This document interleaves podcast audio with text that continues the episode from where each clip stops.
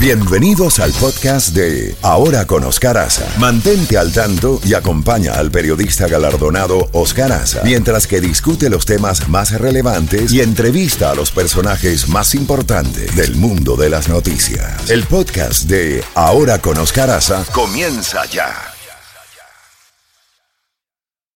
8 y 30 minutos, 8 y 30 minutos y ya tenemos al profesor Eduardo Gamarra quien es profesor de FIU y un experto electoral y en encuestas. Eh, pues Eduardo, muchas gracias por acompañarnos en la mañana de hoy.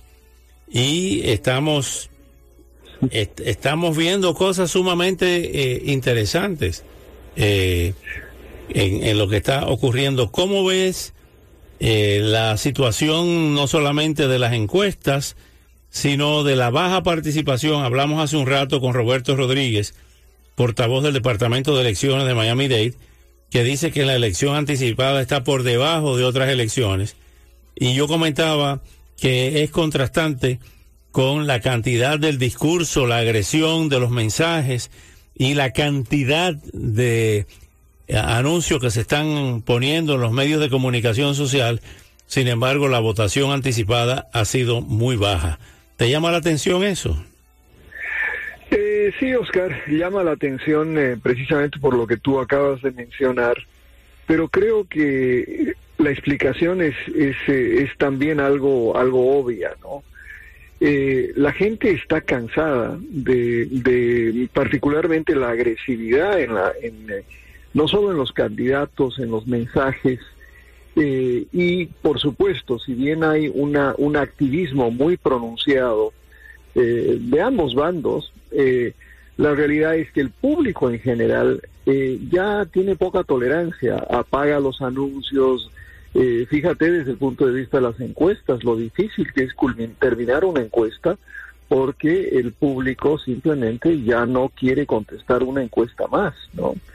Entonces yo creo que hay, hay ese, ese cansancio, eh, cansancio con, con todo, toda esta temporada, y eso también se inserta dentro de lo que en alguna, en alguna ocasión hemos conversado, Oscar, que, que hay además una especie de, una pérdida total de confianza en la institucionalidad eh, en este país. Y esa parte sí que es preocupante, más que la gente no vaya a votar en, una elección de medio término, que, que de, por, de por sí, ¿no?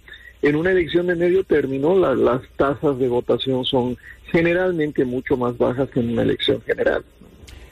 Eh, Newt Gingrich ha dado una serie de pronósticos con relación a las elecciones de mañana. Eh, Gingrich a nosotros los periodistas nos gusta mucho porque es muy categórico. Cada vez que da una opinión es como un decreto. Y eh, sí, sí, y además tiene una gran cultura, es uno de los republicanos más cultos, sin lugar a dudas. Ahora bien, dice lo siguiente, vamos a ganar el Senado entre tres y cinco nuevos asientos en el Senado. Dice que Tiffany Smiley en Washington State eh, dice que es una elección muy dura para nosotros, pues se refiere para los republicanos. Vamos a ganar asientos republicanos. El doctor Oz en Pensilvania va a ganar. J.D. Vance eh, eh, también va a ganar, va a ganar Marco Rubio en la Florida y vamos a ganar en Carolina del Norte, en Wisconsin con Ron Johnson. Eso por una parte. Y por otra parte señala que en, la Cámara de Representantes van a ganar los republicanos. ¿Cómo ves estas predicciones de New Gingrich y eh, realmente cómo ves la correlación de fuerzas tanto en el Senado como en, en la Cámara de Representantes después de estas elecciones? Bueno, Newt Gingrich tiene un PhD en historia, sí, es una, un personaje muy, muy educado, muy erudito, pero a la vez es un político mm, que representa la extrema derecha del Partido Republicano. Entonces, él está haciendo su trabajo, eh, está tratando pues de motivar a sus, a sus bases. Eh, pero sí lo que lo que creo es que eh, de alguna manera eh, si uno ve las la el promedio de las encuestas eh, inclusive la predicción del New York Times mismo dice que hay un 84% de probabilidades que el Partido Republicano tomará la Cámara de, Representantes. Pero también señala que hay un 54% de probabilidades que el Partido Republicano tomará el Senado. Eh, manera que si bien eh, Gingrich puede estar exagerando un poquito, eh, la tendencia es la misma y ahí es donde creo que uno tiene que fijarse que, que este es, es una, un, un momento eh, muy, muy importante para la democracia de este país, porque por lo menos en los próximos dos años, con, esa, con esos resultados vamos a tener muchísima actividad política y va a haber mucha conflictividad política, sobre todo un choque entre el Poder Ejecutivo y el Poder Legislativo.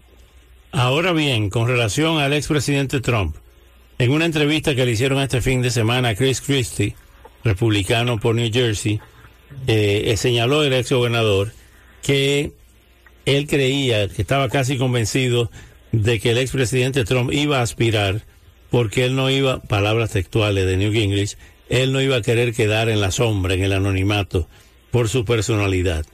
¿Realmente cree que si los resultados son como se están pronosticando, beneficiosos para los republicanos, Trump se lanza en búsqueda de un nuevo periodo? Definitivamente, yo creo que inclusive ayer en su en su visita a Miami, yo creo que, que no pudo no pudo haber una declaración más clara, no, inclusive la forma en la que se refiere a, al gobernador de, de la Florida, eh, la forma en la que ya se está refiriendo a sus contrincantes dentro del mismo partido. Yo creo que es, es muy obvio que el expresidente será candidato y eh, debemos acordarnos que hay alrededor de 300 candidatos en todo el país, en, ah, en los diferentes niveles de gobierno, no que trumpistas, es decir, gente que niega que la elección del año 2020 haya sido legítima, que, que, que piensa que el presidente Biden es un presidente ilegítimo, mejor dicho. O sea, hay 300 candidatos, de los cuales muchos llegarán a, la, a la, Cámara de, Representantes. E, es como tener a, a 25 nuevos Marjorie Taylor Greens, ¿no? Con esa línea. Yo creo que entonces eh, esa, esa línea, pues obviamente es devota a Donald Trump y, y él va a tener toda la razón para, para lanzarse a la presidencia. Ah, sin embargo, las condiciones han cambiado un poco. Hay quienes señalan que estas no son las elecciones del 2020, que hay una serie de situaciones dentro del Partido Republicano, como es la posición de Mike Pence, como es la misma posición ahora de Ron DeSantis, a quien el, el expresidente lo criticó, como tú has señalado abiertamente en el día de ayer, eh, en su estilo, en su estilo de burla, eh, que no es la misma cohesión que siguió, que hizo posible que llegara a la Casa Blanca eh, Donald Trump. ¿Tú crees eso de que hay sectores dentro del propio Partido Republicano que van a tratar de que no sea Donald Trump el candidato? Eh, yo sí creo que, que esa, esas corrientes existen, pero acá hay dos cosas, Oscar, que son importantes. Uno, lo que nos dicen las encuestas, ¿no? Inclusive las encuestas solo a republicanos, más del 70% apoya a Donald Trump. Eh, si uno ve la encuesta, por ejemplo, última, Donald Trump tiene 70% y Ron DeSantis alrededor del 15%. Entonces, esa es una diferencia muy grande y Pence tiene 10%. Entonces, eh, en ese tipo de encuestas vemos que el, digamos, el republicano de a pie quiere que Trump sea el presidente. Sin embargo, yo creo que también hay un deseo de parte de los demócratas de que Trump sea el presidente. Porque si algo moviliza a las bases, tanto demócratas como independientes, es Donald Trump. Donald Trump moviliza gente a favor y en contra. Y no debemos olvidarnos que el presidente Biden ganó la elección, pero, pero no por poco, sino por mucho el, año 2020, y eso se podría repetir el año 24, siempre y cuando los demócratas encuentren un candidato viable, que yo no creo que sea el presidente Biden. ¿Tú no crees que el presidente Biden va a buscar una reelección? Yo creo que sí la va a buscar, sin embargo, no creo que sea el candidato que pueda repetir y que le, inclusive que a pesar de las debilidades de Trump, con todo lo que dije anteriormente, no creo que sea eh, eh, el, el, presidente actual el que pueda ganarle a un Trump o a cualquier candidato del republicano. ¿Cómo ve al gobernador de California, que se ha estado mencionando mucho últimamente, Newsom?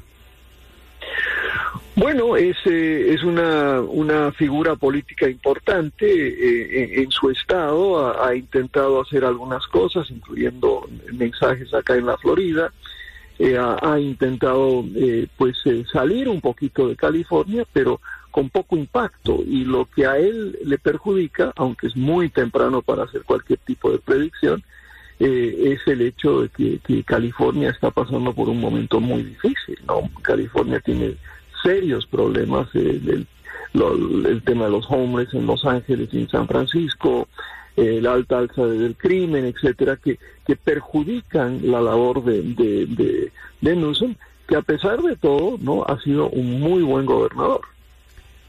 Buttigieg, que se menciona mucho. Eh, Buttigieg ha sido un, un funcionario muy eficiente de, como secretario de Transporte. Eh, además ha sido un, buen alcalde eh, en su estado, eh, pero la, pregunta es si es que el país está listo para, para un candidato gay. Y, en este momento, dada, dado todo ese debate sobre género y sobre las guerras culturales, ¿no? Por ejemplo, probablemente creo que sería, si bien sería el, el mejor candidato en papel, eh, difícil que yo creo para, para, para él lograr no solo ganarse a todos los demócratas, pero salir del partido y, atraer a gente particularmente independiente. Finalmente, ¿cómo ve las candidaturas locales? O sea, el Mario Díaz Valar por el lado republicano, eh, Carlos Jiménez, María Elvira Salazar contra Aneta Deo, que es la más mencionada, ¿Y cómo, están las encuestas ahí entre Aneta Deo y María Elvira Salazar? Mira, eh, yo creo que en general los candidatos demócratas probablemente se reelegirán, no se reelegirán en varios días, no va a tener problema alguno. Perdón, dijiste, dijiste los candidatos demócratas, los republicanos. Perdón, republicanos. Eh, eh, en el distrito 28 también pienso que el exalcalde Jiménez repetirá. Eh, en el 27 va a ser muy interesante porque todas las encuestas, eh, incluyendo las nuestras, eh, dan una, una, un resultado dentro del margen de error.